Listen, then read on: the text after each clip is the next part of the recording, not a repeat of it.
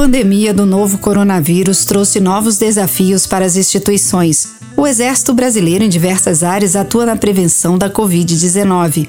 Quais os desafios impostos à educação militar nesses tempos de pandemia? O domínio das tecnologias digitais estão ajudando? Vamos ouvir a capitã Gabriela Bernardes, instrutora do Centro de Estudos de Pessoal do Exército Brasileiro, e sua conversa com especialistas da área. Braço Forte, o podcast do Exército Brasileiro. Olá, eu sou a Capitão Gabriela, instrutora do Centro de Estudos de Pessoal e Forte Duque de Caxias, e estou aqui hoje para conversar com os seguintes profissionais. Professora doutora Débora Duran, pedagoga, autora de livros e especialista em multimídia para educação e negócios, EAD e design instrucional e assessora pedagógica da Diretoria de Educação Técnica Militar, que fala conosco de Brasília, o coronel Alessandro Visacro, especialista em ciências militares, autor de livros e atualmente exerce a função de oficial de ligação do Exército Brasileiro no Centro de Armas Combinadas do Exército Americano, em Kansas, nos Estados Unidos. E o professor doutor Vinícius Mariano de Carvalho, vice-diretor de estudos brasileiros no King's Brazil Institute e professor do Departamento de Estudos de Guerra do King's College London autor de produções acadêmicas em áreas diversas, incluindo das Forças Armadas Brasileiras, que fala conosco direto de Londres. Bem-vindos e obrigada a todos pela participação. Para começar a falar dos desafios impostos à educação militar, decorrentes da pandemia do coronavírus, eu gostaria de saber da professora Débora como, professora, na sua opinião, o sistema de educação e cultura do Exército poderia ampliar o domínio das tecnologias digitais na educação militar. Como a senhora acha que isso poderia interferir na preparação dos profissionais e dos alunos das escolas militares? Olá, Gabriela, Visatro, Vinícius. Gostaria de agradecer ao CEP. Nós, no DSEX e na DETMIL, já temos há alguns anos desenvolvido é, algumas reflexões e eventos, inclusive, voltados a essa questão do relacionamento entre tecnologias e pedagogias. É, muito bem, é, na tentativa de responder a esse seu questionamento bem pertinente, a ideia de ampliação é, do uso de tecnologias para fins educacionais, ela é desejável, necessária e cada vez mais obrigatória. Na realidade, é uma imposição histórica. Não se trata mais de uma opção. Uma vez que a cibercultura traz para nós uma nova forma de relacionamento com o saber e com as pessoas. Então, é, nesse sentido, as tecnologias elas não podem mais ser pura e simplesmente consideradas como ferramentas para a educação, porque elas constituem uma nova cultura de aprendizagem. Então, a gente tem que mudar um pouco o foco dessa ideia de ferramenta de ensino para pensar uma nova dinâmica de aprendizagem que é própria da cultura digital. Então, nesse sentido, pensar a ampliação é algo é, correto, mas incompleto. E por quê? Porque a ideia de ampliar ou de amplificar significa aumentar. Isso é fundamental. Nós precisamos utilizar mais as tecnologias, explorar mais os recursos e os ambientes virtuais de aprendizagem, inclusive.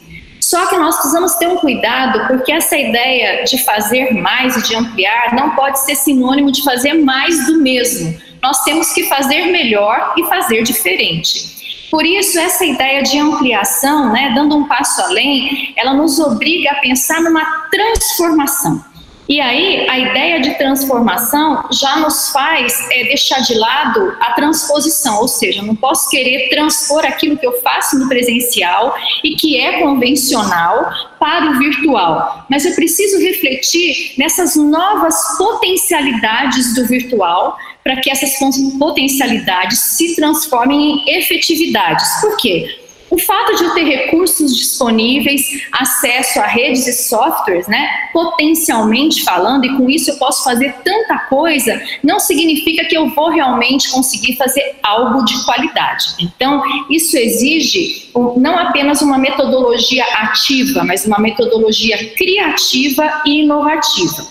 Então, é, resumindo, a ideia é o seguinte: que a revolução tecnológica não é sinônimo de revolução pedagógica. Nós precisamos fazer uso dessas novas tecnologias, mas pensando esse uso a partir de novas pedagogias porque senão nós vamos incorrer no risco de cair num neotecnicismo. E o que, que é esse neotecnicismo? É a gente trazer agora para o século XXI um pensamento lá da década de 60 do século passado, que pensava mais ou menos na utilização das tecnologias de ensino como solução para todos os problemas da educação. E a grande questão não é a tecnologia em si, né, mas é qual é o projeto pedagógico que vai direcionar então a apropriação dessas tecnologias. Então, nós quando pensamos dessa maneira, nós pensamos no letramento digital. O letramento digital são as práticas sociais de uso, de apropriação das tecnologias digitais, né, direto ou indiretamente relacionada a esse uso porque eu posso pensar né, de uma forma é, mais criativa aqui online na tela com vocês ou a partir das tecnologias também fazendo um uso para uma leitura utilizando um software para preparar uma aula e tudo mais. Eu penso que isso é fundamental é, então, é, uma questão que talvez precise ficar muito clara quando nós pensamos em novas tecnologias, entre aspas, porque já não são tão novas assim, né, é a questão das novas relações com o saber. Então, isso é fundamental. É, ultrapassar a lógica da ferramenta de ensino para pensar uma nova cultura de aprendizagem e que novas relações com o saber nós vamos proporcionar para os nossos alunos militares, relações dos alunos com os seus docentes, sejam professores ou instrutores, e desses docentes e discentes com o saber. E aí a gente tem todo um desafio é, do argumento da autoridade e da autoridade do argumento. Não é isso? Cada vez mais pessoas estudando, se apropriando do conhecimento e tanto essas relações hierárquicas né, relacionadas à disciplina, que são próprias da educação militar, mas que também precisam ser redimensionadas né, e ressignificadas diante de um momento social agora que todo mundo tem acesso à informação online. Então, de uma forma resumida, eu acho que a gente precisa pensar a ampliação e, fundamentalmente, a transformação. Aproveitando esse assunto das potencialidades tecnológicas, Coronel Visacro, para o senhor, como a instituição poderia promover a inovação digital na educação militar? Qual o papel que o senhor acha do estabelecimento de ensino militar, considerando a integração dos meios tecnológicos à doutrina militar que já vivenciamos? Olá a todos. Antes de mais nada, muito obrigado pela oportunidade de participar e de alguma forma contribuir com esse evento e também cumprimentar o CEP por essa iniciativa. A minha resposta vai muito ao encontro das palavras da professora Débora, só que eu gostaria de transcender um pouco o aspecto, o seu caráter pedagógico, né? É, a tecnologia já tem oferecido inúmeros recursos, recursos é, extraordinários é, para o preparo militar de um modo geral, não, não restrito somente à, à questão da educação. A gente, por exemplo, a gente pode citar o uso cada vez mais, mais relevante da simulação virtual, por exemplo. Né? Mas eu acho que o problema não somente na questão de ensino, mas é, focando nela, é, não é simplesmente uma mera questão de incorporação de tecnologia. Então, incorporar tecnologia não basta. O que eu acho que nós precisamos refletir, antes de mais nada, é com relação ao modelo de ensino que nós temos. Por quê? Porque é, nós vivíamos numa sociedade industrial que travava guerras industriais. Então, é incompreensível que nós tenhamos um modelo de ensino é, ainda é, que obedeça a preceitos da era industrial, muito centrado ali no, no, nos ensinamentos e nos paradigmas de, de Frederick Winslow, Winslow, Taylor, de Henry Ford, ou seja, um sistema, um, um modelo de ensino excessivamente centrado em processos. Então, o, o modelo de ensino centrado, centrado em processos ele é excessivamente técnico e excessivamente focado no como fazer. Né? Então, acho que mais importante do que a gente refletir é, o como fazer o, fo o foco no como fazer, a gente tem que transpor esse foco do que fazer e, sobretudo, o para que fazer. Acho que esse é, é, é, o, é, o, grande desafio. É lógico que nós dispomos de um conjunto de técnicas, procedimentos, etc., já consagrados ao longo do tempo. E muito disso é, pode ser aproveitado. Mas o fato é que é, nós precisamos entender que a sociedade que era industrial deixou de fazer suas guerras industriais. Nós temos uma sociedade da informação, uma sociedade do conhecimento que trava novos tipos de guerra e, por conseguinte, é óbvio que nós vamos precisar de um novo modelo de ensino. É, repito, menos centrado em processos e mais centrado é, no que fazer e no, principalmente no porquê fazer. Um pouquinho agora sobre o ponto de vista dos professores, alunos e responsáveis. É, gostaria de perguntar ao professor Vinícius, que inclusive foi docente no Colégio Militar de Juiz de Fora, né, professor? Se ao pensarmos que a educação online já é, né, e ainda fará mais parte da realidade das escolas militares e do sistema colégio militar, quais seriam, professor, na sua opinião, as estratégias mais capazes de desenvolver a autonomia necessária para uma aprendizagem efetiva daquele aluno que apresentar mais dificuldades na modalidade à distância? É, muito obrigado, Gabriela. Eu gostaria também de agradecer ao CEP é, pela oportunidade de compartilhar com vocês um pouco essas reflexões que temos tido é, em torno de, de, questões de educação à distância, de educação online e, e outros fatores que têm nos, nos, tocado muito aqui também no ambiente acadêmico do Reino Unido é, e no ambiente principalmente onde nós estamos, no King's College London, onde educação militar é parte integrante também da nossa atividade. É, é uma honra estar junto aí com o Coronel Visacro e com a professora Débora é, compartilhando essas ideias. É, muito do que eles disseram já também prepara um pouco o terreno porque eu gostaria de explorar um pouco com a gente agora. É, eu acho que do ponto de vista, se quisermos olhar para isso de uma forma estratégica, acho que o fundamental é trazermos de novo para essa reflexão filosófica primeira que a professora Débora falou é, um lado, é, esse, esse, né, quando se fala nisso de educação à distância, se preocupa demasiado com a questão tecnológica, se preocupa demasiado com a forma é, e, de novo, o que o, o Coronel Isaac falou é muito interessante e importante aqui. O problema é que se a gente se focaliza nisso, nós estamos entrando num, num, mecanismo que ele, ele não tem fim, porque o processo de desenvolvimento tecnológico ele é constante e avassalador. No momento mesmo que nós estamos falando, novas tecnologias, mecanismos, softwares estão sendo criados e que são simplesmente mecanismos que nós temos que adotar. Mas se não tivermos uma filosofia por trás disso, é, tudo isso vai ser um pouco perdido. E eu acho que aqui esse aspecto filosófico, pedagógico filosófico, é que é importante ser focalizado. É, no modelo de educação, digamos, mais tradicional, interativa, pessoal, presencial, é, a função do professor instrutor é uma função muito de, de um mediador. É, ele, ele consigo faz a mediação do espaço e do tempo no qual ocorre o processo de ensino-aprendizagem. Ele seleciona, dentro da sua função de mediador, é, quem traz para a comunicação ou para o processo de, de, interação ou não. Ele percebe, olhando para os seus alunos, quem está cenando com a cabeça de que está entendendo ou aquele que tem uma cara de dúvida e que não está sabendo nada do que está falando. Ele sabe se ele preparou um PowerPoint, se ele pode pular uns slides ou não, porque aquilo vai ser relevante naquele momento. Ou seja, o professor, ele ao mesmo tempo, ele é o mediador e ele é a mídia daquele conteúdo que está sendo elaborado e trabalhado.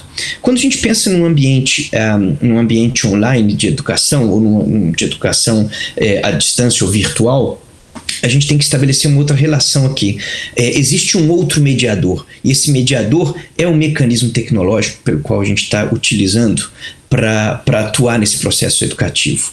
É, e, portanto, o professor ele também precisa de passar por esse por essa revolução uh, de, de, de, meio, não é uma revolução de tecnologia. Não é que ele tem que aprender novas técnicas ou novos programinhas para operar. Isso são coisas práticas de fato para se aprender. O que ele precisa de aprender é qual é a relação que ele estabelece com seus educandos. Como que será efetivada esse processo de mediação que também envolve todos os outros educandos em conjunto. E aqui eu acho que a tarefa fundamental é que nós percebamos exatamente esse ponto que o Coronel Visacro falou também, que nós passamos por uma grande transformação epistêmica. Nós passamos por uma grande transformação em que a própria relação espaço-tempo já não se exerce mais da mesma maneira que existia até bem pouco tempo atrás. Por exemplo, eu estou falando com vocês desde Londres. É, do ponto de vista tempo é, espacial, isso seria impossível há algum tempo atrás. Então, toda essa ruptura de modelos de, de se pensar espaço e tempo e de como que o processo de mediação e de construção dos, do, do, dos processos eh, de educação eles têm que ser re, repensados estrategicamente para que a gente faça o melhor uso de tudo isso que está à nossa disposição, como sempre fizemos como educadores, com todos aqueles recursos tecnológicos que nos chegaram a cada tempo. Porém, sempre focalizados nisso. Qual é a pedagogia que substancia essa relação e essa mediação nova que se estabelece? Professor, nesse, nesse sentido, a gente já, já caminha para isso que o senhor falou, dos, dos novos atores que participam desses no, desse novo processo pedagógico. E aí acho que cabe muito bem a pergunta à professora Débora, que, uh, como mãe, né, professora, de alunos que estudam no Colégio Militar, Agora a família também faz mais parte ainda desse processo educacional, né?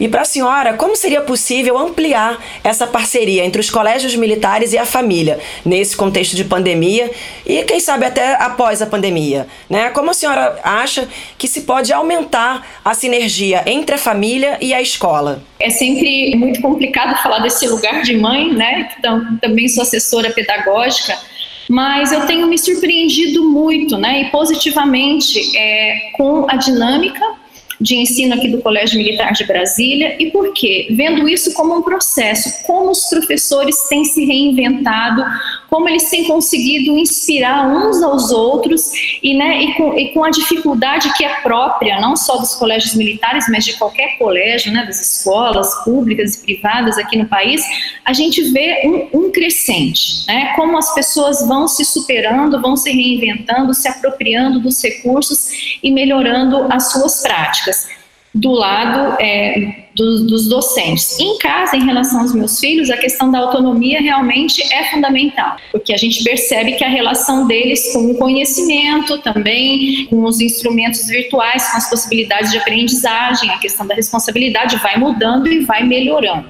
né? Mas, é, pensando nessa possibilidade de parceria, é, Gabriela, eu gostaria de destacar a ideia de corresponsabilidade. Porque quando a gente pensa é, em educação, de uma forma geral, a gente está pensando num todo, né, na sociedade, na família, na escola. E quando a gente pensa em escolarização, a gente está pensando na educação na sua modalidade formal.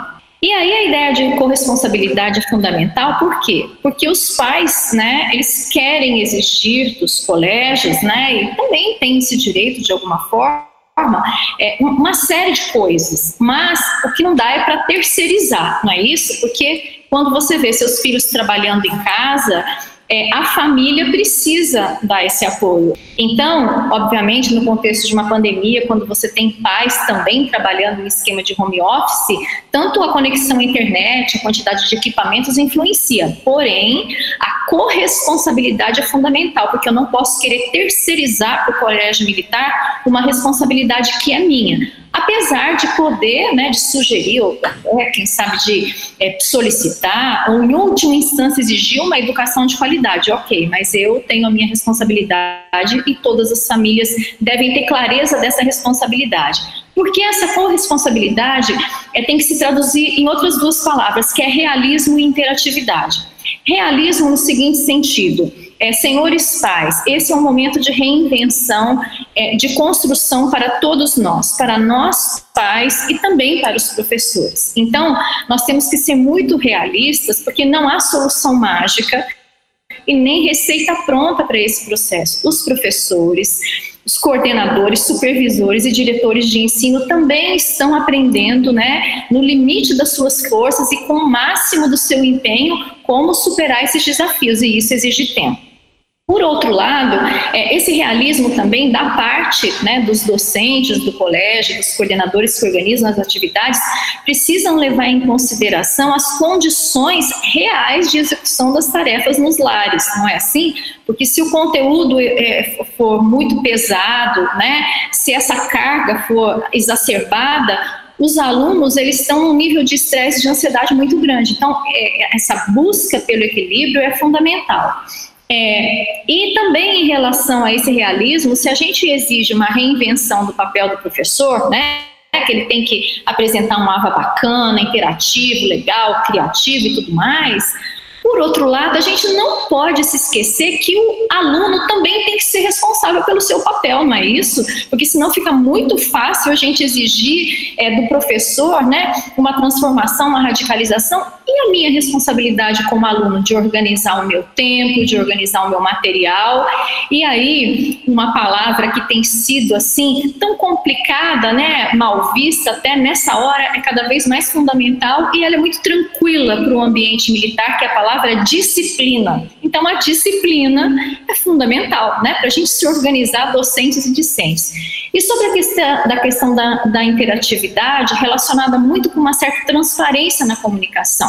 Aqui no Colégio Militar de Brasília, nós recebemos mensagens é, no, no, portal do colégio, no ambiente virtual de aprendizagem, no limite, quando necessário, até telefonemas, então essa comunicação tem sido bem efetiva. E também os pais precisam é, se comunicar de forma é, corajosa, digamos assim, porque não vale ficar comentando, falando mal do colégio no WhatsApp e tal. A gente tem que se posicionar e levar ao colégio alguma solicitação, porque senão fica difícil adivinhar aquilo que não está dando certo. Então, eu acho que essa comunicação, essa interatividade aí, né, via de mão dupla, é fundamental, tanto para o colégio saber o que está se passando ali na realidade do, dos lares, como também é, para que os pais conheçam as intenções e os projetos e todas as orientações é, que estão sendo feitas aí do ponto de vista pedagógico. Eu acho que essa é a maior parceria que pode ser feita, não é isso? Você tem uma visão realista sobre o ideal e o possível, às vezes né, não dá para fazer o ideal, mas naquele momento o possível está sendo feito, nós precisamos valorizar as conquistas e também uma comunicação né, que possa levar de um lado para o outro as necessidades e aquilo que está funcionando e aquilo que ainda precisa melhorar um pouco mais. Professora, vou aproveitar esse seu gancho a respeito da corresponsabilidade né, desses atores educacionais, que todos já comentaram, né? A participação e a postura dos docentes, né? Também dos alunos, quer dizer, todos precisam se reinventar e fazer suas partes nesse processo. E aí eu aproveito esse gancho para perguntar para o Coronel Visacro. Historicamente, né, Coronel, a modalidade presencial ela é priorizada na nossa educação militar, né? Até por conta das características operacionais da profissão. E com esse enfrentamento à pandemia, muitos cursos passaram né, da modalidade presencial para a modalidade à distância. Pergunta ao coronel: além das questões psicomotoras, a gente pode pensar, coronel, que certos atributos exclusivos da modalidade presencial são indispensáveis à formação do caráter militar? E nesse sentido, quais valores o senhor acredita que deveriam ser mais desenvolvidos no ensino online? Bem, é, antes de mais nada, a gente tem que entender que o enclausuramento provocado pela, pela pandemia, ele funciona tão somente como um, um catalisador, como um acelerador de tendências pré-existentes. Então, a incorporação de tecnologias, ela é, não só é facilmente perceptível, como ela também é imprescindível e irreversível. Então, essa, essa incorporação de tecnologias, ela se dá tanto na atividade presencial, na atividade de preparo militar, né? E eu até, na, na resposta anterior, eu fiz menção ao uso da, da, simulação virtual, que tem sido cada vez mais empregada e mais, mais benéfico, né, esse uso. Mas o que eu acredito é existe um consenso acho que não precisa até é, não demanda aprofundamento que existe um conjunto de, de atributos de capacidades etc que só podem ser efetivamente desenvolvidos com atividade presencial é, isso aí é, é inegável e acho que existe um consenso muito grande em relação a isso. Mas eu acho que o ponto, um ponto interessante, é que nós temos que entender a, formação profissional militar como um todo. Essa, essa formação ela não tem fim. Enquanto o militar está na ativa, exercendo a sua profissão, é, essa formação, ela, inegavelmente, ela não pode ter fim. A partir do momento que ela cessar, está errado. Né? Até o último dia do serviço ativo, o militar profissional ele está se desenvolvendo, ele está crescendo profissionalmente, ele está aprendendo. Nesse sentido, a gente tem que entender essa formação com três componentes. Um primeiro componente é a educação formal, aquela que a gente associa diretamente às escolas. A outra, o outro componente muito importante é a vivência profissional. Essa vivência profissional a gente associa com a experiência no corpo de tropa. E o terceiro componente é o autoaperfeiçoamento. É, no meu entendimento, existe uma ênfase muito grande na educação formal centrada nas escolas, uma ênfase bem mais reduzida na, educação, na experiência profissional, que é adquirida e desenvolvida no corpo de tropa, que amadurece no corpo de tropa, e o autoaperfeiçoamento. Então, eu acredito que a principal contribuição que essas ferramentas tecnológicas pode trazer é, de imediato para a formação militar como um todo não está nem tão centrada na, na, na educação formal, embora isso seja muito importante, como a professora Débora, Débora colocou, como o professor é, Vinícius colocou também, mas eu acho que é uma ferramenta fundamental para mitigar um pouco dessa deficiência que tem até é, alguma origem de, de, de caráter cultural no autoaperfeiçoamento. Então, de uma maneira, de uma maneira geral, é assim que, que eu entendo essa questão. E eu gostaria de, de, pedir ao professor Vinícius que, baseado né, nessa sua experiência, professor, é, em pesquisas sobre as Forças Armadas, uh, se o senhor pode nos dizer como esses, esses impactos poderiam contribuir para um aperfeiçoamento do nosso sistema de educação e cultura do Exército. Né? Professora Débora, Coronel Visacro, se quiserem contribuir após as palavras do professor Vinícius, também, por favor, fiquem à vontade sempre uma responsabilidade muito grande ser o último a falar, né? Então, é, deixa-me tentar dizer alguma coisa decente. Bom, a primeira coisa que eu gostaria de dizer com relação à tua pergunta é que a gente precisa de se dar conta de uma coisa: o futuro não é mais como era antigamente.